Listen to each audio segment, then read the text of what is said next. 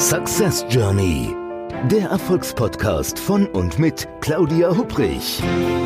Damit Sie verstehen, warum manche Menschen anscheinend mühelos ihr Ziel erreichen, während andere noch mit mächtigen Stolpersteinen kämpfen. Hier erhalten Sie wichtige Impulse für Ihre erfolgreiche Zukunft.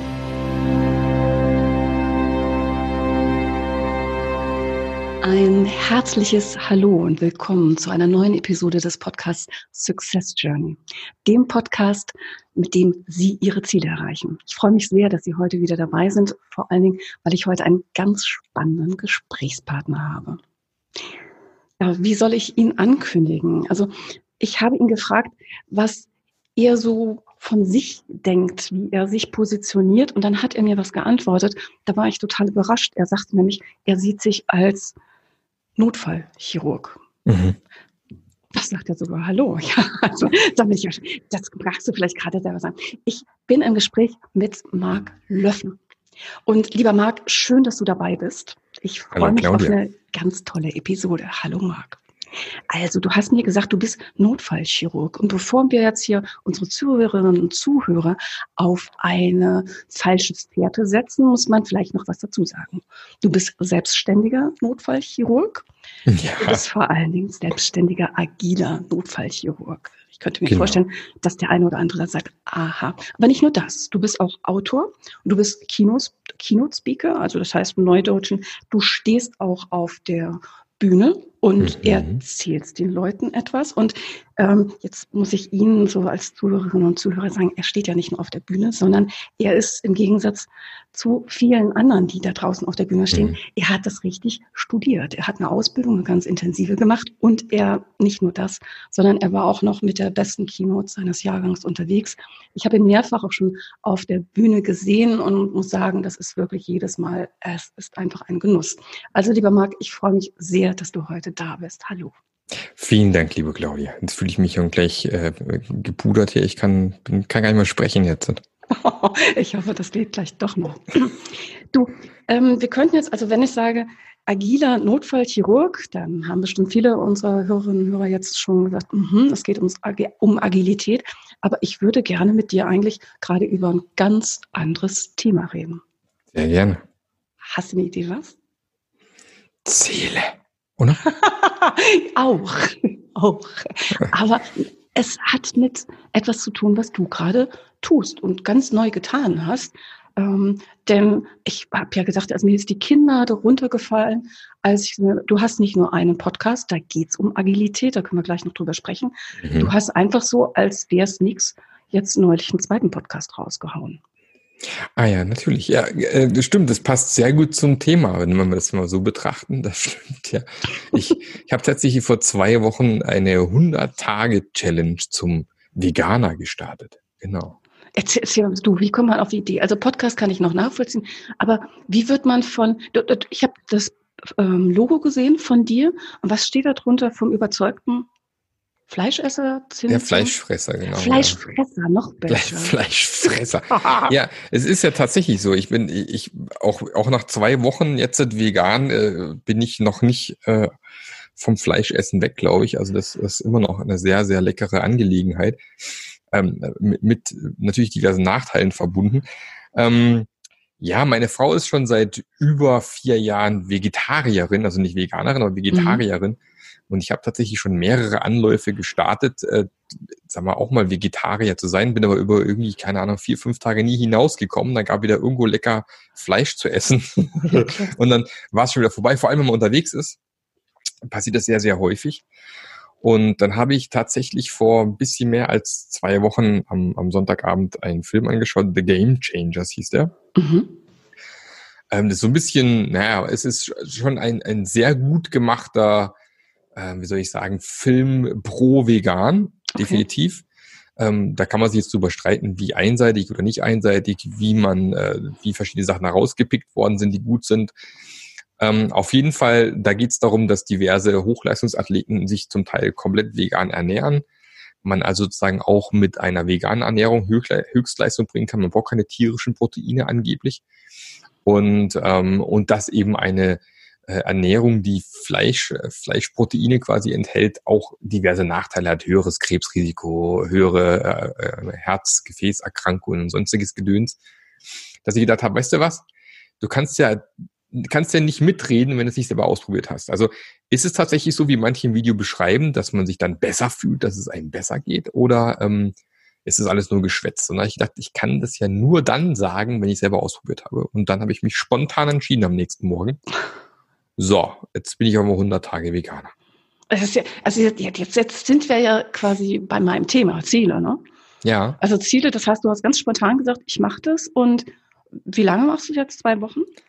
Ich mache es jetzt seit zwei Wochen, genau. Und? Also fühlst du dich besser? Nee. ich bin da, bin da total offen. Also, was da manche Leute angeblich nach zwei Wochen schon für tolle, ich habe keine Ahnung. Also ich kann, ich kann momentan nicht nachvollziehen. Ähm, aus, aus dem Grund, weiß ich nicht, würde ich jetzt nicht Veganer werden, weil es gibt, glaube ich, mhm. andere gute Gründe, aber mhm. aus dem Grund, nee. Ähm, habe das auch schon in meinem, in meinem kleinen veganer Post, geht ja nur immer so vier, fünf Minuten eine Folge, ist ganz kurz und knackig, so ein kleines Tagebuch quasi, ähm, in 100 Tage oder 100 Tage Vegan Challenge.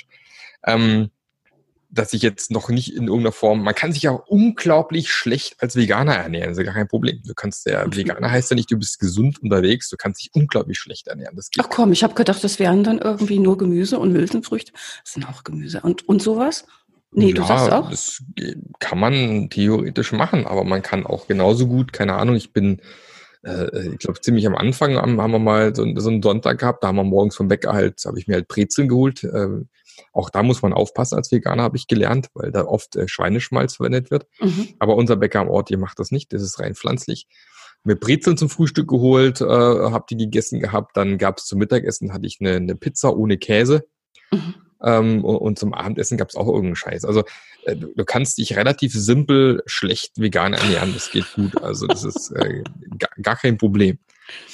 Und, hast, du denn, ähm, hast du denn für dich schon so ein, so ein veganes Lieblingsessen jetzt entdeckt? Oder sagst du, ne, das ist alles so, ähm, kann man machen, muss man nicht? Kann man. Ja, äh, ähm, Rittersport Marzipan. du, wenn ich jetzt in meiner nächsten Podcast-Episode gesponsert werde. Ja, also das ist äh, sehr lecker und vegan. Ja, also nee. Ähm, tatsächlich bevorzuge ich ähm, vor allem Italiener, weil dann kann man richtig schön leckeren italienischen Salat essen und Pizzabrot. Mhm. Das ist so, mhm. würde ich sagen, äh, das, das habe ich früher auch schon ab und an mal gegessen. Das ist fast so mit eins der leckersten Sachen. Gut ist ja auch, dass die allermeisten Brötchen und so weiter auch noch funktionieren und es gibt da diverse Aufstriche, die echt ganz lecker sind, die vegan sind, was ich so irgendwelche Tomaten, Chili-Aufstriche und solche Sachen. Mhm. Schmeckt auch immer ganz gut. Ähm, heute Mittag habe ich selbstgemachte Pizza gemacht mhm. Und äh, habe da einen veganen Käse verwendet, den ich jetzt so mittellecker fand, ehrlich gesagt. Aber da gibt's wohl auch verschiedene, muss man mal durchprobieren. Also das kann man, das war eigentlich auch nicht schlecht, fand ich. Also Pizza, da kannst du ja alles draufschmeißen. Wir haben, wir haben eine, wir haben zwei Bleche gemacht, ein Blech mit ähm, Oliven und äh, Peperonis und das zweite Blech war mit Zwiebeln, Knoblauch. Lecker. Also äh, man kann sehr lecker vegan essen. Aber ob das wiederum gesund war, ist die andere Frage. Gab auch Karottensalat dazu. also so als Ausgleich. Was sagen wir, also so einfach so von jetzt auf gleich, also von einem auf den anderen Tag, weil man einen Film gesehen hat, zu sagen, ich werde jetzt, also zumindest 100 Tage lang Veganer. Ja. Hm, ist ja schon so etwas, also andere Menschen, es ist jetzt ja nicht mehr lang bis zum Jahreswechsel, die äh, haben dann die Neujahrsvorsätze, kennen wir alle, ne? Ich mache mehr Sport, ich trinke weniger Alkohol, ja. ich ernähre mich gesünder und da, da, da, da. Äh, aber du ziehst du gerade durch. Ja, ich finde, es gibt halt nicht den perfekten Moment. Und Jahreswechsel mhm. schön und gut, aber ich glaube, da gibt es diverse Statistiken, dass irgendwie nach einer Woche oder nach zwei die allermeisten Vorsätze schon wieder weg sind. Ähm, ist immer ganz nett im Endeffekt, äh, wenn man sich nach einem Jahreswechsel irgendwie orientiert und dort irgendwelche Sachen, das habe ich noch nie gemacht. Ich habe mir noch nie zum Jahreswechsel irgendwelche Ziele gesetzt. Weiß mhm. ich nicht, habe ich mhm. noch nie gemacht. Ähm, tatsächlich ist es ja so, dass ich schon viel, viel länger eigentlich versuchen will, weniger Fleisch zu essen, was mhm. auch schon ganz gut funktioniert hat. Und ähm, es gibt einfach sehr viele gute Gründe auch zu sagen, man isst weniger Tier, wenn es dann alles stimmt. Auch da muss man ja verschiedene Quellen ver berichten, verschiedene Dinge, wie es immer so ist. Ähm, aber äh, scheinbar besser fürs Klima, besser für die Gesundheit, ähm, natürlich auch besser für die Tiere, die dann eben nicht äh, entsprechend äh, geschlachtet werden müssen mhm. oder keine Ahnung was. Ähm, dass ich irgendwann gesagt habe, okay, das ähm, sind für mich gute Gründe, wobei ich ehrlich gesagt tatsächlich noch viel wichtiger die gesundheitlichen Aspekte einfach für mich gesehen habe. Ich gesagt habe, okay, ähm, äh, Krebsrisiko und so. Ich hatte selbst mhm. schon Krebs, zwar schon sehr lange her, mit zwölf wow. schon. Wow. Ähm, dass man so sagt, das muss ich jetzt nicht nur ein zweites Mal haben, ja. ehrlich gesagt. Und ähm, von dem her war das für mich so der, tatsächlich der primäre Antreiber. Ich mag Tiere sehr gerne, auf jeden Fall. Mhm. Aber ich will jetzt nicht sagen, wie bei den, vielleicht bei vielen anderen Veganern, dass die sagen, okay, aus dem Tierwohl ist mein Hauptgrund, Veganer zu werden. Das war bei mir nicht so. Also. Und ich bin mir bis heute auch nicht sicher, ob ich das nach 100 Jahren auch wirklich bleibe. Also. Wobei jetzt erstmal, ich denke dann deine Podcast-Community, deine neue da quasi, die lauscht dir jetzt Tag für Tag. Wäre natürlich jetzt schade, wenn du irgendwie nach paar Tagen aufgibst, sondern ich denke, dass man, also ich habe auch ein paar Folgen reingehört schon, ja. ähm, habe hab mich köstlich amüsiert, muss ich sagen, ähm, von verlorenen Eheringen und sonst etwas. ich ja, dachte, ich abgemagert, bin ich total abgemagert. Also gucken wir. Aber ich fand das jetzt erstmal also total toll. Es gibt jetzt ganz viele Menschen, die, die wollen was Bestimmtes verändern ähm, ja. im Verhalten, in dem, ja, egal ob das jetzt Essen ist oder ob das was im äh, beruflichen Kontext ist oder so, und reden ganz lange drüber, wünschen sich das irgendwo, kommen aber nicht zu Potte.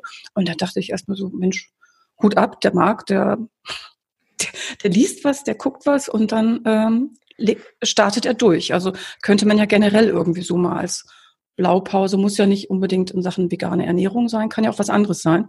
Ja. Vielleicht mh, hm, vielleicht stiften wir den einen oder die andere an, die uns jetzt zuhören, auch zu sagen, Mensch, ich ändere auch etwas ab morgen und nicht erst ab Silvester oder so. Ja. Bist, du, bist du denn so ein zielorientierter Mensch? Sind Ziele für dich wichtig im Leben? Ja, ich denke schon, also Ziele sind schon wichtig. Ähm, ich setze mir nicht allzu viele. Also ich denke, das ist dann wieder, dann verliert man den Fokus irgendwo wieder. Also ich denke schon, man kann sich schon Ziele setzen.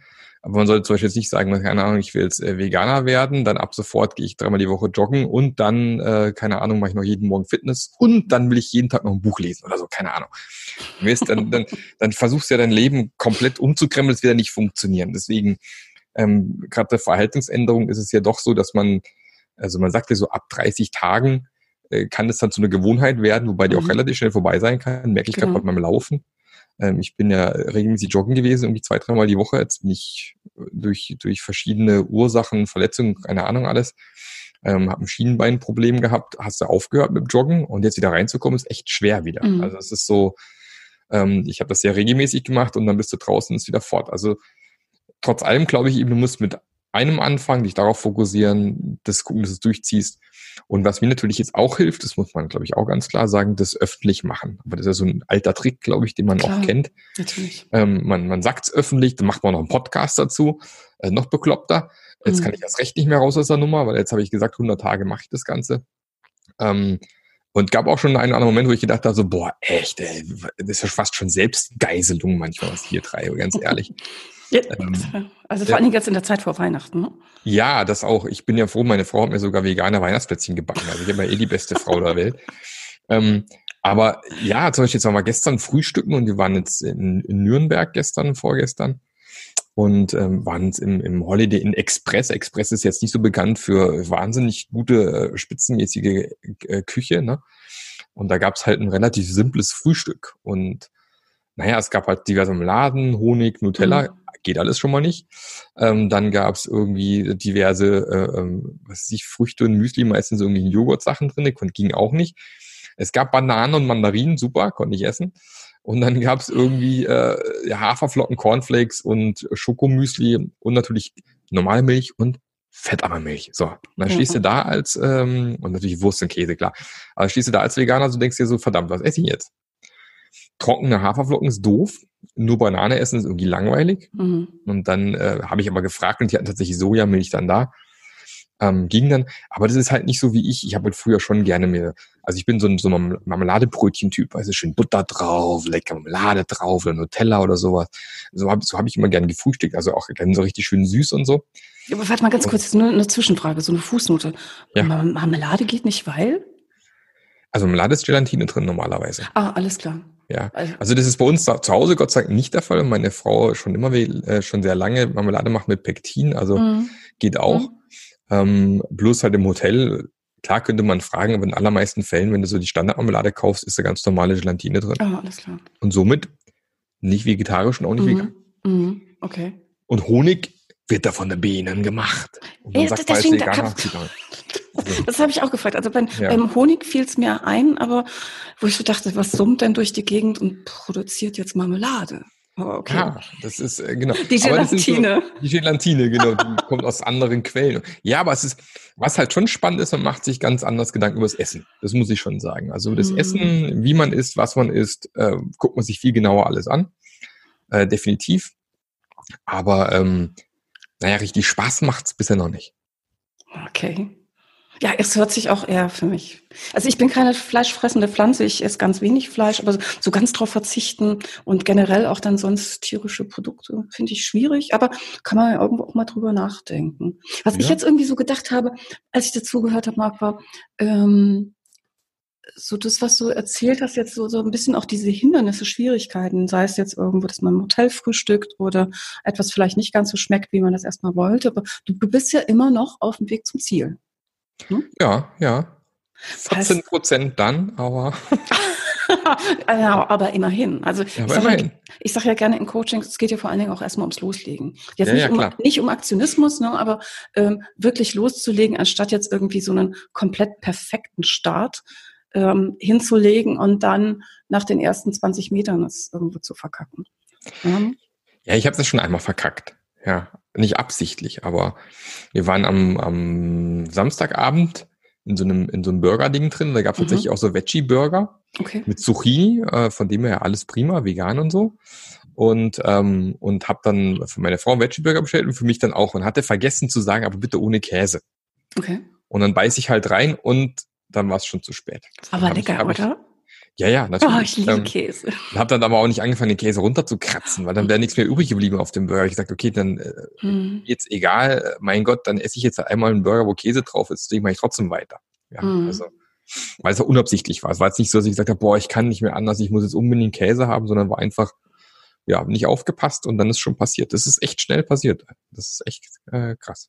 Und das, weißt du, ich finde das so spannend jetzt gerade, wenn wir das mit dem Vegan als Ziel, das als Metapher nehmen. Das, das Okay. kann's ja, es muss ja nicht der Käse auf dem Burger sein, aber wenn ich irgendwo unterwegs bin, dann, ähm, ja, dann passieren schon mal Dinge, die vielleicht nicht so zu meinem Ziel passen. Und die Frage Ja. ist irgendwie, wie gehe ich damit um, oder? Ja, genau. Also ich glaube, was wichtig ist, das ist auch dann, wenn ich Unternehmen berate, wenn die sagen, möchten gerne agil werden, ist immer die Frage, wozu? Ne? Mhm. Also wozu möchte ich jetzt gerne agil werden oder wozu möchte ich jetzt gerne vegan werden? Was verspreche ich mir davon? Mhm. Und ich glaube, dieses Wozu sollte man dabei haben, wenn man es einfach nur macht, weil, pff, was weiß ich, alle machen jetzt Sport, mache ich jetzt auch Sport oder Mhm. alle trinken keinen Alkohol mehr, ich trinke jetzt auch keinen Alkohol mehr oder Mhm. äh, das ist, aus- sind für mich die falschen Gründe, sondern ich muss schon irgendwie verstanden haben und wissen, warum mache ich das Ganze, ähm, was verspreche ich mir davon und damit ich dann in solchen schwachen Momenten das auch wieder rausziehen kann. Ja. Oder, ähm, naja, im, im schlimmsten Fall kann ich mir äh, von Peter gibt's eine, eine schöne App, äh, Peter, ich glaube Vegan Start oder so heißt die, die einen so 30 Tage lang begleitet und dann, da kannst du dir so ein schickes Video reinziehen, wo irgendwelche Tiere, denen es nicht so prickeln geht. Das äh, Mhm. für den Notfall hilft das dann, sich das mal nochmal reinzuziehen, dann weißt du, okay, doch nicht. Ähm, aber ich glaube, das Wozu ist ganz wichtig. Das sollte man sich mal Unbedingt. machen. Und ich denke, also ich sage immer gerne Leuten, wirklich sich das vorzustellen entsprechend, dass man es auch wirklich geschafft hat. So wie Ja, du. genau. Also wie fühlst du dich, wenn du wirklich 100 Tage als Veganer geschafft hast? Also das ist ja wie ein, also einen Marathon habe ich noch nicht geschafft, einen halben aber schon mehrfach. So, wenn man dann da einläuft ins Ziel, auch wenn man auf den, auf den Zähnen, auf dem Zahnfleisch sich da über die Ziellinie drückt. Aber es ist einfach, es ist ein geiles Gefühl. Es ist dieser Tag beim Metzger, am 101. Tag, weißt du. Ich weiß nicht. Da bin ich ja mal, 200 Gramm Aufschnitt, lecker Rindersteak. Pass mal auf, das müssen wir unbedingt als Kommentar hier zu der Podcast-Episode machen, dass wir wirklich nach den 100 Tagen, du am besten bitte selber O-Ton reinschreibst, was daraus jetzt geworden ist. Ich Ja. denke, das ist ganz, ganz wichtig. ne? Du, du hast eben das Thema Agilität. Also ich kann natürlich keine Podcast-Episode mit dir machen, ohne dass wir über das Thema Agilität ge äh, gesprochen haben. Ähm, jetzt ist, ich sage jetzt ganz ehrlich, wir kennen uns ja schon ein bisschen länger. Also ich bin so in Sachen Agilität, mh, wie soll ich das jetzt nennen? Ich, ich finde es momentan manchmal schwierig. ja. weil da so viele drüber reden. Jetzt weiß ich aber, du bist ja jemand, der schon sehr lange beim Thema Agilität dabei ist, der wirklich ein Experte ist, der bei seinen Kundinnen und Kunden auch wirklich der echten Stein im Brett hat. Ähm, wie bist du denn zu dem Thema Agilität überhaupt gekommen? War das so ein Zufall oder auch Ziel? Ja, es war so eine Mischung, Ziel vielleicht weniger, aber es war ähm, ich habe schon lange irgendwie schon, also ich bin nach meinem Studium relativ schnell ins Projektmanagement reingerutscht. Ich bin, habe Informatik studiert, habe dann bei Volkswagen angefangen nach dem Studium und da war die Abteilung seltsam aufgebaut mit fünf internen Volkswagen-Mitarbeitern mhm. und 50 externen, die mhm. eigentlich im Endeffekt die ganze Entwicklung gemacht haben, programmiert okay. und so weiter. Dann durfte ich zwar ein halbes Jahr ein bisschen rumentwickeln, äh, aber auch nicht an wirklich wichtigen Sachen irgendwie, weil man meint, halt, lass mal mal rum, rummachen hier an dem ganzen Zeug. Und dann hieß es aber irgendeinem halben Jahr, Marc, also pff, wir haben so viele Projekte an der Backe, du musst auch äh, Projektleitung machen, geht nicht anders. Dann mhm. haben wir mich ins kalte Wasser geschmissen, Projektleitung. Und, ähm, und ja, und da habe ich halt relativ früh für mich schon festgestellt, ähm, vielleicht da aus der Not auch ein bisschen raus.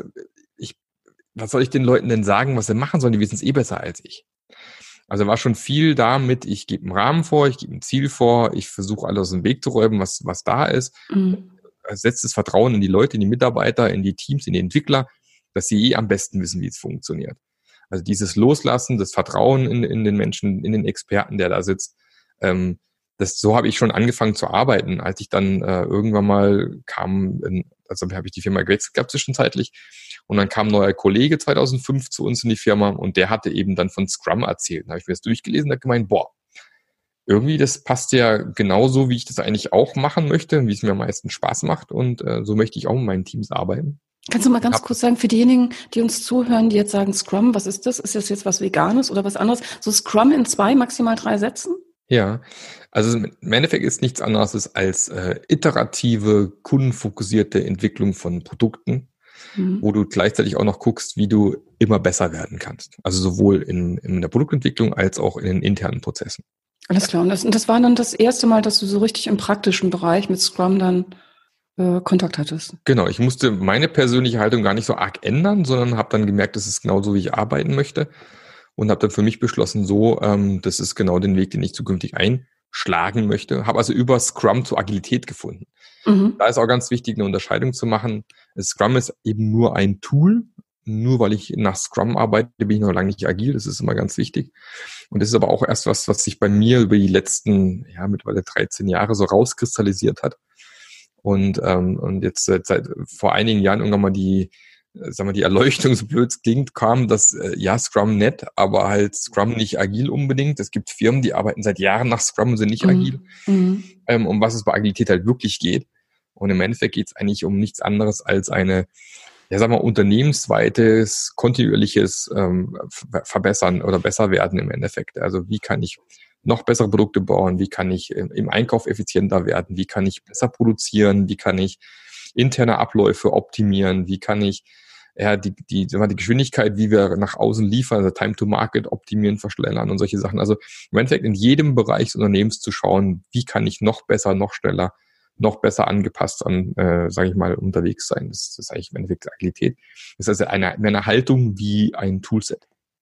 Das ist wichtig, also äh, spannend finde ich, was du sagst, weil ich denke, genau das ist ja auch das wirklich, ist ja unheimlich wichtig. Ich erlebe das auch mal wieder in Kundenprojekten in verschiedenen Organisationen vor Ort, ähm, diesen, diesen Gedanken des kontinuierlichen Verbesserungsprozesses. Mhm. Und das vielleicht auch, hm, vielleicht mit ein paar wenigeren Prozessen, als man das vielleicht noch vor zehn oder sogar mehr Jahren, ich, äh, wie soll ich sagen, der Gedanke ist ja nicht neu. Ne?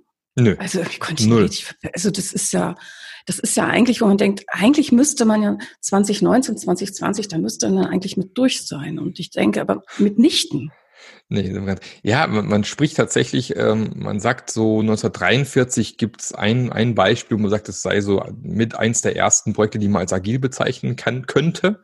Mhm. Und zwar hat damals ein Ingenieur von Lockheed Martin den Auftrag bekommen, er soll bitte einen Kampfjet entwickeln. Okay. Äh, P80 hieß das Ding, kann man auch nachlesen online.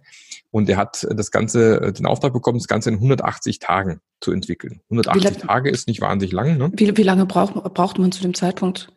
Um oh, so ein Ding weiß, länger auf jeden Fall. Ich weiß, ich kann ja gar nicht sagen, was damals die durchschnittliche Zeit für sowas war, aber klar war natürlich auch Druck da, Zweiter Weltkrieg, die Deutschen hatten die besseren mhm. Flugzeuge und so weiter und so fort. Mhm. Hat bestimmt auch noch geholfen, dass man besser war. aber die waren in 143 Tagen fertig. Okay, super. Und ähm, die haben äh, viele Dinge gemacht, die man heute, äh, sag mal, unter agil bezeichnen würde. Die haben zum einen alle Leute, die wichtig waren, in ein Zelt gepackt. Zelt, um mobil zu sein, falls irgendwo mal angegriffen wird. Oh, okay.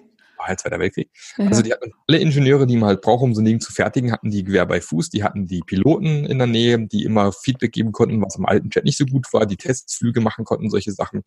Die haben kurze Iterationen gefahren, kurze Feedback-Loops gefahren und haben das Ding nach 143 Tagen fertiggestellt. Also diese, diese viele der Konzepte, die heute unter agil laufen, sind 1943 schon angewandt worden. Also ähm, und dann ging es weiter mit der NASA und der IBM in den 1950er, 1960er Jahren, wo schon sehr viel mit diesen iterativen, inkrementellen Prozessen gearbeitet worden ist. Also ähm, im, im NASA Mercury Projekt, das ist dieses Projekt, wo sie den ersten Mann ins Weltall geschickt haben und wieder zurück. Mhm haben die tatsächlich in halbtägigen Iterationen gearbeitet, weil das so ein komplexes Problem war, die mussten schauen, wie kriegen wir das gut gegriffen, wie können wir das Risiko minimieren. Und das kriegen wir eben nicht minimiert, wenn wir irgendwie drei Jahre vor uns hin arbeiten, sondern müssen gucken, wie wir ganz kurze Feedback-Loops einbauen, um sicherzustellen, dass wir auf dem richtigen Weg sind zum Beispiel. Marc, ganz kurz, also du haust so mal ähm, das eine oder andere aus der Agilitätswelt gerade raus. Iteration für unsere Zuhörerinnen und Zuhörer, so ganz kurz, heißt also, was? Also gerade wenn ich vielleicht nicht in der Produktentwicklung bin, vielleicht auch wenn ich nicht in der IT oder irgendwo bin, was ist eine Iteration? Eine Iteration ist ein fixer Zeitraum, dass man sagt, zum Beispiel für die nächsten zwei Wochen versuchen wir das Folgende zu erreichen und nach den zwei Wochen schauen wir dann wieder drauf, hat es geklappt, hat es nicht geklappt, warum mhm. hat es nicht geklappt, wie können wir besser werden, dann statt die nächste Iteration, nächste Timebox. Und ich klinge mhm. hier meinem Mikrofon um. Ähm, also das ist äh, mit Iteration gemeint. Also du, du gehst sozusagen hin, wenn du, keine Ahnung, ein halbes Jahr vor dir hast, und packst das halbe Jahr in Scheibchen. Also immer zwei Wochen Scheibchen und planst maximal für die nächsten zwei Wochen im Detail mhm. und natürlich ein bisschen gröber für die nächsten Zeiträume und läufst da mal los für zwei Wochen, guckst, was du erreicht hast, was du dir vorgenommen hast, ob das zusammenpasst, ja oder nein und lernst dann im Prinzip auf den Weg. Mit der Definition jetzt aus, würdest du jetzt sagen, ähm, aus deiner Erfahrung raus, was, was sind denn so die Grenzen der Agilität? Also momentan habe ich so den Eindruck, wenn man so guckt, im Internet unterwegs ist oder in der Buchhandlung oder wo auch immer, ähm, agil kann ja irgendwie alles sein, agile mhm. Führung, agile Kommunikation, agile PR, agile, ich weiß nicht was. Hm. Gibt es da sowas, wo du sagen würdest, oder wo du Kunden sagst, nee, lassen Sie mal, da müssen sie nicht agil sein oder ist das so ein One-Size-Fits-All? Naja, der, der Punkt ist ja eben, äh, es ist eben kein One-Size-Fits-All im Sinne von, es gibt halt nicht diese, diese eine Lösung aus, wo du einfach nehmen kannst und implementieren kannst. Dafür, also wenn man Agilität mit Scrum gleichsetzen würde, kann man ganz klar sagen, Scrum gibt viele Bereiche, wo einfach keinen Sinn macht. Gerade wenn ich tägliche Planung habe, tägliche Änderungen habe, da macht Arbeit nach Scrum keinen Sinn. Aber dieses generell, diese generelle Haltung, ich möchte einfach schauen, wie ich nach und nach noch besser werden kann, was ja das ist, was eigentlich primär in Agilität drinsteckt, dieses äh, Fokus wieder auf den Menschen, dieses ähm, kundenzentriertere Arbeiten, ich glaube, das macht immer und überall Sinn. Da gibt es für mich auch nicht wirklich irgendwelche Grenzen. Plus, mhm. die Grenzen sind überall dort, wo Leute dann eben die Tools, die es da eben gibt, dann meinen, die kann ich jetzt überall in jedem Kontext eins zu eins umsetzen. Da sind aus meiner Sicht dann die Grenzen. Und es gibt ja. halt auch verschiedene äh, Stufen von, von die, die ein Businessmodell ja durchläuft. Sag mal, Businessmodell ist irgendwann mal neu, frisch gewesen, hat man angefangen zu arbeiten, irgendwann verdient man mit dem Businessmodell gut Geld. Und wenn es mal läuft, dann brauchst du da nicht wahnsinnig viel äh, äh, dran rumdoktern und rumiterieren, sage ich jetzt mal, wenn es funktioniert. Aber da hast du dafür zu sorgen, dass parallel halt neue Businessmodelle schon mal entstehen und entwickelt werden für den Fall, wie es eben so ist. Jedes Businessmodell ist irgendwann mal am, am, an einem Punkt angekommen, wo es dann stirbt, wo es keinen Sinn Klar. mehr macht, wo andere Sachen gekommen sind. Mhm. Und da eben äh, wirst du dann eben eher so in einem Startup-Bereich unterwegs sein. Also da musst du eher äh, noch ein bisschen flexibler, noch ein wenig äh, kürzere Iterationen fahren und so weiter und so fort. Also musst schon so ein bisschen unterscheiden, wo brauche ich wie viel, sagen wir mal, Verbesserungsprozesse und, und, und wo kann ich vielleicht eher sagen, naja, das läuft schon ganz gut, das ist unsere äh, äh, sag mal, Geldkuh, die, die funktioniert, aber dafür müssen wir in anderen Bereichen gucken, wie wir da besser werden zum Beispiel. Also mir fällt gerade sowas ein, wenn ich dir jetzt zuhöre, ist, ich, ich glaube auch, dass teilweise es Mistversch Mist. Mist. Mist, Missverstand stimmt ein, schon. Genau, schon, dass manchmal Mist verstanden wird, aber dass es auch manchmal ein Missverständnis ist, ja. dass Agilität überall vor allen Dingen erstmal ein unheimlich hoher Grad an Flexibilität ist, oder? Mhm. Ja, ja, genau, das ist auch Quatsch. Ne? Ähm, also oft wird Agilitäten verstanden mit, äh, ja, wir können jeden Tag anders entscheiden, wo wir hinwollen. Agilität und rollen, bedeutet, und rollen den Tischkicker rein. Genau, wir rollen Tischkicker. Genau, das ist, da sind wir bei New Work und solchen Käse noch irgendwo. Der New Work ist ganz einfach, einfach Tischkicker reinschieben und alles ist gut. ist ja auch Quatsch. Ähm, ja, es ist tatsächlich viele, viele Missverständnisse mit dabei. Hm. Und ähm, auch beim Thema New Work fand ich sehr spannend. Wir haben letztens eine Podcast-Folge gemacht, dass die allermeisten Leute noch gar nicht bei Work angekommen sind, sondern die allermeisten Leute einen Job machen, ja. also Zeit für Geld. Mhm. Work meint ja eigentlich eher eine sinnstiftende Arbeit machen, also wo ich selber Sinn drin sehe. Und ähm, das ist eigentlich das, das ist eigentlich genau das, was es gibt. Und da hilft mir nichts, wenn ich einen, einen, einen Job mache, in dem ich keinen Sinn sehe und dann einmal in der Pause Tischkicker spielen darf, zum Beispiel. Guck mal, aber jetzt, also jetzt mal so, so unter uns. Ähm, können wir das, das ich denke, das ist ja irgendwo auch ein ähm, hehres Ziel, dass jeder entsprechend einen Job macht, in dem er oder sie sich äh, die Erfüllung findet, das ganz toll findet. Ja. Ähm, wenn man das hat, für, toll, super, unbedingt beibehalten auch. Aber ich glaube, es gibt auch den einen oder anderen Job, ich will jetzt gar, gar keine Jobbezeichnung nennen, wo das doch eher schwierig ist und du dann doch irgendwo den Job machst, ähm, Zeit gegen Geld und ähm, ja. 9 to 5. Ja? Definitiv, ja. Mhm. Also es, die Jobs gibt es, glaube ich, äh, jede Menge, gerade weil alles, was im, im, im sagen wir, produzierenden Gewerbe oft ist, obwohl es auch Leute gibt, denen es bestimmt auch sehr viel Spaß macht und da ihre Freude dran haben, aber ich glaube, es gibt schon einen oder anderen, der halt einen Job macht, weil er nichts anderes machen kann oder ja. Machen möchte und die Ausbildung nicht gut genug ist, was auch immer. Ähm, oder es gibt Leute, die sagen, ich habe einfach ein geiles Hobby. Äh, ich, ich gehe Fallschirmspringen am Wochenende und muss einfach mhm. Geld verdienen, dass ich am mhm. Wochenende das Flugzeug bestell, äh, bezahlen kann, um ja. Fallschirm springen zu können. Genau. Da wäre aber spannend, da könnte man dann ins Coaching gehen mit so einer Person, rauszufinden, was ist denn das Tolle am Fallschirmspringen? Und äh, liegt es an der Freiheit, liegt es am, am liegt's an den, äh, keine Ahnung, an dem Kick, den man da vielleicht hat, liegt es an, keine Ahnung was. Und da kann man sich schon überlegen, was, was gibt es denn im Beruf für Möglichkeiten oder welche Berufe würden vielleicht ähnliche Möglichkeiten eröffnen wie das Fallschirmspringen? Mhm. mhm. Oder wie könnte ich solche Sachen miteinander kombinieren, um auch da vielleicht irgendwo in so einen, so einen Modus reinzukommen? Aber ja, das hat ja vor allen Dingen was damit zu tun, auch zu, überle äh, zu überlegen und das auch zuzulassen. Ähm, was tut mir gut? Was würde mir gut tun? Vielleicht genau. auch ein bisschen größer mal zu denken. Ja. ja. Wobei es natürlich immer, ich denke, äh, jede Menge auch externe Rahmenbedingungen gibt. Ähm, da ist es dann schwierig, sag mal gerne. Also wenn man Bundeskanzlerin oder Außenminister werden möchte, da gibt es ein paar externe Rahmenbedingungen, hm, Vorstrafenregister, eintragsfrei und, und, und. Ähm, aber in vielen Fällen ist es ja doch so, dass Menschen vor allen Dingen irgendwo über, ich nenne es jetzt mal interne Rahmenbedingungen stolpern, mhm. ähm, sich selber entsprechend Limitationen setzen, die vielleicht gefühlt da sind, aber aus objektiver Sicht doch in Frage gestellt werden können. Mhm. Ja, klar. Ich, meine, ich glaube, wenn jemand sagt, ich möchte gern Bundeskanzler werden und dann wirklich den entsprechenden Willen da hinten dran hat, ähm, will nicht sagen, dass es dann super einfach funktionieren wird, das garantiert nicht. Immerhin wird noch irgendwo mal gewählt, ja. Aber, ähm, aber es ist eine also Vision, man, Vision erstmal, ne? Genau, wenn also man sich mal den, unseren, den Gerhard Schröder beispielsweise vorstellt, der irgendwie vom Kanzleramt gestanden haben soll, genau. gerufen haben soll, ich will hier rein. Genau. Mhm. Hat funktioniert. Also, ja. ne, also, äh, aber gab wahrscheinlich dafür 50 andere, bei denen es nicht funktioniert hat. Das ist ja immer so die Sache. Ne? Das ist, ähm, gibt halt immer äh, äußere und innere Einflüsse. Aber ich glaube schon, dass man sehr viel erreichen kann, wenn man das möchte und wenn man mhm. sich darauf fokussiert und ähm, und wenn man bereit ist, auch sagen wir mal entsprechend, ähm, muss ich auch immer äh, auch glaube ich klar machen, was heißt das für mich? Was muss ich dafür vielleicht hinten anstellen? Ähm, und will ich das überhaupt? Ja. Das sind alles Dinge, die man sich vorher klar machen soll, bevor man, glaube ich, da irgendwie in der Richtung losläuft. Hm. Also ich glaube absolut. Also ich denke auch immer so, so Veränderungen, auch Veränderungen im eigenen Verhalten hat immer zwei Seiten natürlich. Ne? Das eine, das Offensichtliche entsprechend. Also bleiben wir jetzt bei denjenigen oder derjenigen, die ins Bundeskanzleramt hinein wollen und dort am Gitter rütteln. Ähm, aber zum anderen natürlich auch die Fragestellung, wenn ich das wirklich geschafft habe, was wird sich da verändern? Hm? Richtig, ja. Und ähm, gerade wenn es irgendwie eine große Veränderung ist, äh, kann das durchaus natürlich sein, dass nicht jeder im eigenen Umfeld da entsprechend applaudiert. Richtig, ja. Oder man hat vielleicht eine, eine, eine Erfahrung, wo man nachher sagt, nee, will ich dann doch nicht. Also ich weiß so genau, wie ich ähm, bei Volkswagen auf einem ganz guten Karriereweg unterwegs gewesen bin.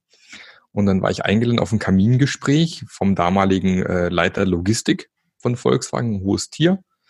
Und da wurden halt sehr viele fachliche Fragen gestellt zu der Karriere, was ich was alles. Und ich habe dann irgendwann gefragt, was er denn so in seinem Privatleben so macht. Und da kam die Antwort mehr oder weniger, äh, na, er hat eigentlich keine Zeit für Privatleben. Mm, okay. Und da habe ich für mich entschieden, da habe ich keinen Bock drauf. Mhm. Mhm. War für mich das Thema irgendwie abgehakt und gesagt, nee, also das, das Ziel schlagen wir aus dem Kopf, weil das nicht mit dem zusammenpasst, wie ich mein Leben führen möchte. Ja. Kann auch passieren. Ja, und es ist vor allem wichtig, also sich dessen überhaupt bewusst zu werden. Ne? Ja. Also nicht den, also den, den, das, die eigenen Ziele ähm, vor Augen zu haben und die zu verfolgen. Ähm, habe ich schon erzählt, ich habe ein Buch über Ziele geschrieben. Ja, ja, ja, kenne ich. nee, noch nicht. Kommt ja, raus im Januar. Kommt, kommt raus im Januar. Da freuen wir uns auch schon total drauf. Ja. Alles klar. Nee, musste ich jetzt sonst ganz kurz sagen. Das, das, das muss manchmal einfach raus als ja. Autorin. Ähm, du, ich habe eine Sache in Sachen Agilität, das würde mich total interessieren. Ähm, ich habe von aus einer Organisation was gehört. Hm, kann den näheren Namen ich natürlich jetzt nicht nenne, aber da ging es eigentlich so darum zu sagen, so wir sind jetzt alle agil. Ich übertreibe jetzt natürlich so ein mhm. bisschen, aber wir sind jetzt alle agil. Wir führen entsprechend agile Methoden ein und dann gab es einen Scrum Master und ähm, äh, die Berater und dann entsprechend die Beraterbibel in Form auch eines Buches und ähm, dann sagte eine Führungskraft zu mir, das Frau Brich, ich weiß eigentlich so gar nicht, was ich jetzt noch als Führungskraft machen soll oder darf ähm, weil alles soll ja agil sein und alles miteinander und ganz neue Art von der Zusammenarbeit und äh, Erlebst du das teilweise auch bei deinen Kunden, so dieses, diese Unsicherheit? Äh, also wir wollen jetzt was verändern, wir haben auch eine Idee und mhm. wir wollen moderner, innovativer, flexibler, wie auch immer zusammenarbeiten, aber mhm. so diese Verunsicherung auf Führungskräfteebene? Ja, definitiv. Ähm, ist ja auch logisch. Also das fängt, fängt sogar schon auf der unteren Ebene an, bei Projektleitern beispielsweise, wenn dann irgendeine Firma heißt, wir wollen jetzt ähm, Scrum einführen, da gucke ich mir vielleicht zuerst einmal eine Wikipedia-Seite zu Scrum an, beispielsweise. Und dann mhm. sehe ich da, oh, da gibt es einen Scrum Master, einen Product Owner und ein Entwicklungsteam, aber einen Projektleiter sehe ich da keinen mehr, gibt keinen Projektleiter. Was mache ich denn jetzt? Ich bin Projektleiter, verliere ich jetzt meinen Job? Ich mhm. habe Haus, ich habe zwei Kinder, ich muss irgendwie gucken, dass es am Laufen bleibt. Und schon habe ich dann äh, entsprechende Ängste bei den, bei den Personen. Das gleiche gilt auch bei Führungskräften nachher, die dann sagen, okay, wir sollen jetzt irgendwie agiler sein und wie ist es denn das jetzt? Und im Endeffekt ist es, äh, kann es so krass laufen wie, bei, wie der ING DIBA beispielsweise in den Niederlanden, wo tatsächlich auch äh, entsprechende Hierarchien abgeschafft worden sind mhm. und sich die Führungskräfte sogar selbst nochmal neu bewerben mussten intern. Okay so der ganz krasse Fall. Ähm, da kann man auch drüber streiten, wie gut oder wie schlecht sowas ist, aber die hatten damals entsprechend Druck vom Markt, den ging es nicht so gut. Da ging, weiß man ja, bei Schmerzen kann man sich immer leichter verändern. Mhm. Ähm, aber tatsächlich, Führungskräfte werden, werden weiterhin benötigt, wobei ich immer sage, Führung hat nichts mit Hierarchie zu tun. Du kannst auch führen auf Mitarbeiterebene. Ähm, du musst nicht zwingend auf einer Hierarchiestufe sein, um irgendwie in Führung zu gehen und auf Führen, äh, irgendwie führen, deine Kollegen mitzuführen beispielsweise und solche Sachen. Aber im Endeffekt geht es beim modernen Führen mehr darum, einfach die Umgebung zu schaffen für meine Leute, dass die optimal arbeiten können. Es geht halt weniger darum, dass ich im Mittelpunkt stehe, sondern wie kann ich es schaffen, dass meine Leute einen geilen Job machen können. Was, was kann ich tun, dass meine Leute einen geilen Job machen können? Und was brauchen die dazu? Die brauchen vielleicht eine klare, auch dabei Ziel wieder, eine klare Ziele, klare Vision, geht die Reise hin, Sie brauchen klarere Leitplanken, was geht nicht, wo müssen wir uns in, äh, drin bewegen, beispielsweise gerade in der regulatorischen Umfeld, wie beispielsweise Medizintechnik, Automotive und so weiter und so fort. Kannst du nicht machen, wie du willst. Ähm, und dann einfach zu schauen, was, was brauchen die noch? Wie kann ich schaffen, dass das Team einfach richtig gut vom Fleck kommt? Was brauchen die von mir? Wie kann ich vielleicht auch in Struktur drumherum Dinge verändern, dass es gut funktioniert? Und wenn du eh schon so eine Führungskraft warst, die gerne mit Menschen gearbeitet hat, die gerne auch eher so eine in so einer Mentoring-Rolle auch oft gewesen sind, die immer schon wollten, dass Leute irgendwie besser werden und sich über sich hinauswachsen, dann bist du in der agilen Welt sowieso schon gut aufgehoben, weil mhm. da wird sich nicht viel für dich ändern. Genau. Wenn du halt jemand bist, der eher so drauf war, ich sitze im Eckbüro und lass Leute bei mir antanzen und mach dann so äh, generalsmäßig, äh, sage ich, wer was zu tun hat, das wird wahrscheinlich dann nicht mehr so gut. Nicht, dass es die geben würde. Nee, aber jetzt mal, also jetzt, ja. das ist, da ist, ist doch direkt die Frage, die drängt sich auf. Wie gehen ja. wir, ich nenne sie einfach so, wie gehen wir mit den Egomanen um? Ja. Also Jahre und Jahrzehnte lang. Es ist ja so, in, also ich denke vor allen Dingen in großen Organisationen doch mhm. gewesen, dass äh, dass eine große, ich nenne es gerne Pfauenparade in Meetings ist oder war. Mhm. Also ja. war auf jeden Fall, ich denke auch, ist immer noch, sagen, wer ist da der größte, tollste, auch dieses, wer hat das größte Eckbüro, äh, wer hat den größten Wagen und das, was mhm. du hier so erzählst in Bezug auf den humanen Faktor und die Fokussierung, wie kann ich meine Mitarbeiter besser unterstützen, ich glaube, das ist ja aber eigentlich auch nichts Neues, oder? Das haben, ja. hoff, hat hoffentlich eine gute Führungskraft auch vor 20 Jahren schon gemacht. Richtig. Das Problem ist halt immer, wenn du in einer Firma bist, gibt ja dieses Innovators Dilemma, ne, wo du dann im Prinzip ein sehr Mhm. erfolgreiches Businessmodell hattest und äh, oder hast sogar im Augenblick und dann aber irgendwie plötzlich äh, sich irgendwas am Markt ändert dramatisch. Nehmen wir mal beispielsweise die, die CD, wo plötzlich dann irgendwann Napster kam, Streaming und solche Sachen und man noch belächelt hat, wie das alles funktionieren soll in der Musikindustrie. Und dann mittlerweile gibt's, äh, weiß ich nicht, wie, wie, wie niedrig der CD-Verkauf mittlerweile ist, aber ähm, das, das Dinge verändern sich halt nun mal. Und ich behaupte, ähm, Firmen, die dazu nicht in der Lage sind, sind eben oft genau diese Firmen, wo oben einer dirigiert. Und ich behaupte, dass die nach und nach aussterben werden in der zunehmenden komplexer werdenden Welt. Also entweder kriegt man es eben hin, die Kultur mit anzu, mit zu verändern und zu, um, um umzustellen.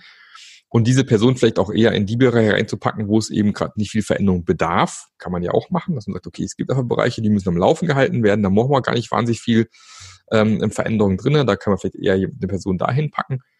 Aber mittelfristig glaube ich, dass die Firmen, die es eben nicht schaffen, die Kultur zu verändern und dort eben äh, weiterhin innovativ zu bleiben und zu schaffen, ihr Businessmodell zu hinterfragen, neue Sachen aufzu, aufzudecken, das wird man nur schaffen, wenn die Mitarbeiter entsprechend enabled sind und wird zunehmend Leuten, die meinen, die haben alles im Griff, äh, schwerfallen. Mhm. Absolut. Sag Und dann sterben die halt aus. ähm, hat das Thema Agilität für dich aktuell so ein, also nicht für dich persönlich, sondern so von deinem Empfinden, was so im Markt gerade läuft, so ein Hype-Faktor? Ja, ja, definitiv. Also agil, ich glaube, das ist äh, in aller Munde, aber wie du vorher schon gesagt hast, leider auch super häufig missverstanden. Ähm, äh, es ist natürlich auch für viele, ich bin jetzt mal gemeint, für viele äh, Berater, die sonst vielleicht in anderen Bereichen beraten haben, natürlich sehr, sehr einfach, da vielleicht auf den Zug mit aufzuspringen. So auf die Art kann ich ja auch noch mitmachen. Ähm, und äh, weil eben gerade dort ähm, ein Riesenmarkt äh, herrscht. Also ich weiß tatsächlich von Unternehmensberatungen, ich will jetzt keinen Namen nennen, wo tatsächlich irgendwelche Beraterkollegen äh, sich Wikipedia angelesen haben, um zumindest ein bisschen Vorsprung vom Kunden zu haben, dann zum Kunden gefahren sind und die beraten haben, wie Agilität, Agilität funktioniert. Also das ist schon gruselig, ne? äh, gruselig, ja. Oder ein anderer äh, Beratungshaus, der halt dann irgendwelche Studenten von der, also von der Uni dann holt, meistens Wirtschaftspsychologen, die intern durch zwei, drei Schulungen schiebt und dann werden die zum Kunden geschickt, und, um zu erzählen, wie Agilität funktioniert. Also es ist schon äh, bitter, was man da, deswegen auch dieser Unfallchirurg, wo wir anfangs hatten, wo du dann eben als agiler Unfallchirurg reinkommst, um dann wieder mal zu kitten und dieses Missverständnis, was Agilität eigentlich ist, wieder mal ja, aufzuheben und aufzuräumen und die Leute wieder abzuholen und die Ruinen dann tatsächlich auch mal, weil wenn es einfach verbrannt ist, der Begriff ist echt schwierig, den Leuten nochmal klar zu machen, was eigentlich Agilität wirklich, was damit eigentlich gemeint ist und dass es eigentlich nichts Böses ist, dass es unglaublich viel Spaß macht, in einer guten agilen Umgebung zu arbeiten. Mhm. und ähm, aber leider wird es halt sehr, sehr häufig äh, falsch gelebt. Also ich weiß, glaube ich, in der Schweiz gab es Untersuchungen, 64 Prozent der Arbeitnehmer fühlen sich durch Agilität, New Work und solche Sachen eher unter Druck gesetzt, wie das das an- als angenehm empfinden. Also Burnout und solche Späßchen sind da ziemlich stark im Kommen aus dem. Nee, gut, also ich, ich finde es auch teilweise, muss ich wirklich sagen, auch sehr, sehr zynisch hinzukommen und auf einmal zu sagen, äh, Meier, Müller, Schulze, jetzt seien Sie doch mal ein bisschen flexibler, seien Sie doch mal agil. Genau, natürlich. Ja, also das ist, äh, das ist wirklich Zynismus pur. Vor allem muss man sich ja auch klar machen, es gibt ja die eine oder andere Firma ist ja doch nicht erst ein, zwei Jahre alt, sondern manchmal so Jahrzehnte alt. Die können ja nicht alles falsch gemacht haben in der Vergangenheit. Eben. Und da ab und zu mal reinzuschauen und sich vielleicht manchmal zurückzubesinnen auf die Dinge, die schon mal gut funktioniert haben, Hm. das ist auch was, was ich gerne mache. Also es gibt halt leider Firmen, die mittlerweile glauben, durch noch mehr Prozesse wird's besser, Hm. ähm, was teilweise stimmt, aber in allermeisten Fällen leider nicht. Und sich durch Prozesse eher in die falsche Richtung entwickeln. Und da mal zu gucken, wie habt ihr es denn vor 10, 20 Jahren gemacht und warum wart ihr da so gut unterwegs? Das äh, sehr oft entdeckt man da sehr, eine sehr viel agilere Arbeitsweise vor, vor sag mal, ein, zwei Jahrzehnten, wie man so heute am Tag, den Tag legt. Das ist, das ist spannend. Also dann ist Agilität, kann man das so sagen aus deiner Sicht, jetzt nicht unbedingt die neue Sau, die durchs Dorf getrieben wird? Also für mich persönlich nein, weil die, die Denkweise, die Haltung gibt's schon super lange und es gibt auch sehr, sehr erfolgreiche Projektleiter, die wahrscheinlich äh, gar nicht wussten, dass man das agiles Arbeiten nennt, was sie den ganzen Tag schon so treiben. Hm. Das Label gibt's halt erst seit 2001. Also 2001 ist das Agile Manifest entstanden. Mhm. Seitdem gibt's diesen Begriff Agilität oder Agil. Ähm, aber dieses agile Arbeiten, agile Haltung gibt's schon sehr viel länger und es gibt sehr viele erfolgreiche Projektleiter und Firmen, die schon sehr, sehr lange so gearbeitet haben. Wenn, also mir drängt sich jetzt so ein bisschen ein Gedanke auf, nicht nur ein bisschen, sondern sehr stark. Dann es ist immer so einfach, als Führungskraft, aber auch als Kollegin und Kollege, den anderen zu sagen, wie sie entsprechend arbeiten sollen oder ähm, quasi von unten nach oben zu gehen und zu sagen, hier, die müssten da oben so und so sein. Das Gleiche geht umgekehrt, top-down mhm. auch. Mhm. Aber dann hängt vielleicht auch vieles davon ab, wie ich, ähm, wie ich selber arbeite, wie ich in, mit der Welt umgehe, privat wie beruflich, wie ja. ich mich selbst organisiere, wie ich mich selbst manage. Ja, also es ist ja auch das, ähm, Veränderung fängt immer bei einem selbst an. Das ist ja, mhm. nicht umsonst gibt es diesen Spruch. Ähm, das ist, äh, ist immer sehr einfach zu sagen, du musst dich verändern, wenn man sich selbst nicht verändert. So ist es. Äh, leider gibt es halt Führungskräfte, die sagen, ihr seid doch jetzt agil, macht doch mal und selber sitzt man weiter in seinem Eckbüro und ähm, kommandiert überall rum. Das ist halt auch nicht zielführend. Also das ist ähm, aus meiner Sicht den, die, die größten Erfolge habe ich immer dann, wenn ich mit dem Team starte, was Lust aufs Thema hat, und, ähm, und dann im Prinzip so ein bisschen ähm, ja, zeige, wie agiles Arbeiten Spaß machen kann. Dann werden die meisten Leute dann auch mit neugierig, andere Kollegen auch neugierig, sagen das will ich auch mal gern ausprobieren und dann steckt man das wie so ein kleinen Virus, der da entsteht, ja, wo dann richtig Spaß machen kann zu arbeiten. Was nie funktioniert, ist, wenn von oben herab irgendjemand sagt, ihr geht immer auf zwei Tage auf ein Training und dann seid ihr agil und dann geht's los. ähm, was man leider immer noch sehr super häufig sieht. Leider, immer noch. Verrückt, oder? Also, also das müsste eigentlich irgendwann mal durch sein, aber ja. Äh, krasseste Fall aktuell, äh, eine Firma, die ich jetzt, äh, wo ich trainiert habe, äh, Gott sei Dank nur Trainings gemacht habe, keine Beratung, äh, wo die Abteilung weiß, in spätestens zwei Jahren sind wir nach Indien outgesourced. Und dann kommen tatsächlich solche Fragen wie, wie können wir es denn schaffen, dass wir hier noch äh, agiler werden können? Da denke ich, da hat doch keiner die Motivation. Mhm. wenn die eh wissen, es ist bald rum und ich werde hier entlassen, dann äh, wie willst du dann noch irgendwie Leute motivieren, jetzt noch was zu verändern? Also, mhm. Ja, das ist bitter. Ja, definitiv. So, aber das heißt, wenn du das so, so, so in a nutshell, also so von der Zusammenfassung her, also Agilität lässt sich nicht einfach trainieren, nee. sondern Agilität ist eine Verhaltensänderung, ein, ein anderes Mindset, wie du an Dinge rangehst. Und es ist auch nichts Schlimmes. Es ist ein evolutionärer Prozess, wo wir uns einfach nach und nach anschauen, wo klemmt es gerade am meisten, wie können wir das abstellen, wie können wir da besser werden, wo klemmt es als nächstes. Und dann geht man ganz einfach Schritt für Schritt durch und schauen, wie man diverse Prozesse, Dinge, die nicht gut laufen, nach und nach abstellen. Und darum geht es im Endeffekt einfach nur. Also, wenn man es mal ganz, ganz simpel ausdrücken wollte. Und das macht man halt mit, mit äh, kurzen Feedback-Loops, mit kurzen Iterationen, mit ein bisschen mehr menschlicherem Arbeiten, mit dem Fokus auf den Menschen mehr, mit Fokus auf den Kunden.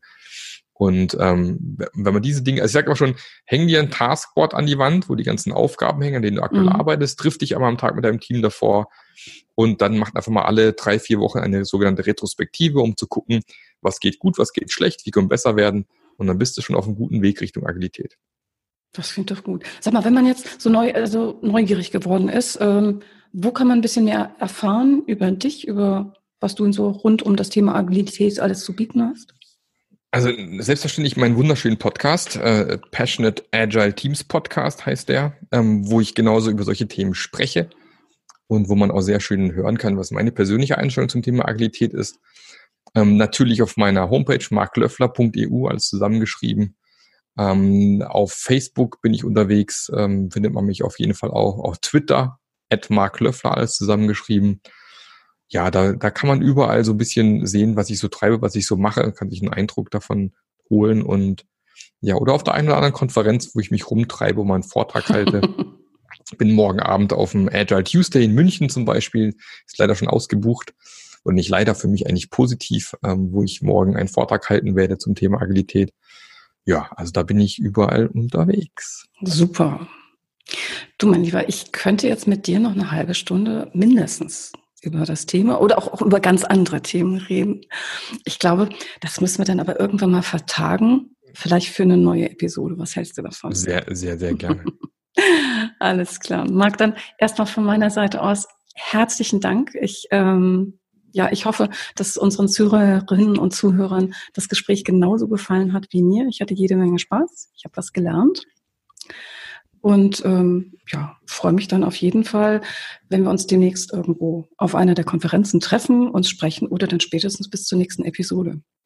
Genau, auf jeden Fall. Also, sonst sehen wir zwei uns hier auf jeden Fall bei der GESA Winterkonferenz in Dresden.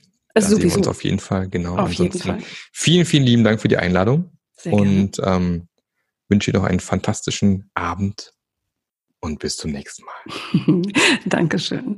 Ja, und ich möchte mich gerne auch von Ihnen jetzt heute verabschieden. Ähm, schön, dass Sie wieder dabei waren.